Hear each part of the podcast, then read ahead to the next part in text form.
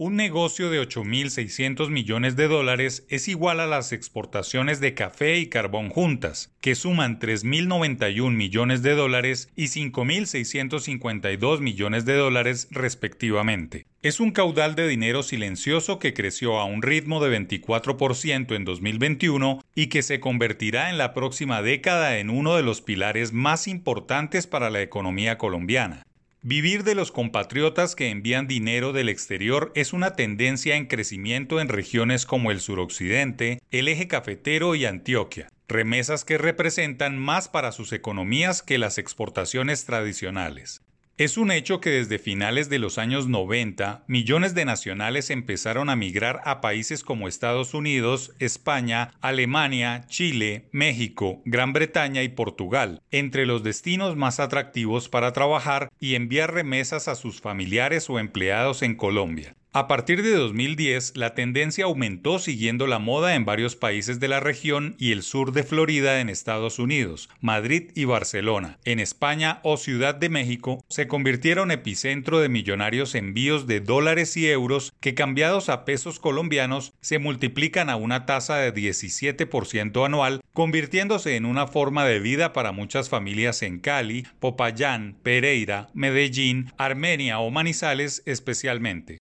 Ese dinero que el año pasado ascendió a casi 8.600 millones de dólares se observa en un boom silencioso de casas de cambio, la apertura de rutas aéreas internacionales desde regiones no tradicionales y la proliferación de oficinas de couriers financieros locales e internacionales que prestan el servicio de envío y recepción de divisas con comisiones altísimas para quienes reciben el dinero del exterior. El negocio de las remesas no ha cuajado aún en las cuentas nacionales, muy a pesar de que es importante para las finanzas, pero no existen políticas para convertirlo en un sector interesante, dinámico y fundamental para las economías regionales. El gran problema es que el único patrón cronológico que existe en los crecientes envíos de dinero del exterior es la incertidumbre de la tasa de cambio y los ciclos laborales en los países desde donde se envían los recursos. Un colombiano en el exterior puede tener trabajo este mes, pero el otro no, de tal manera que el dinero que envía no es regular ni estable para el sistema financiero, que por ejemplo no tiene mucho juego en este negocio que sigue en manos de entidades muy informales o que nada tienen que ver con los bancos. Tampoco han inventado beneficios en créditos de consumo o hipotecarios para los beneficiarios en el país, generando que el dinero receptado se convierta en plata de bolsillo del que solo se benefician las casas de cambio.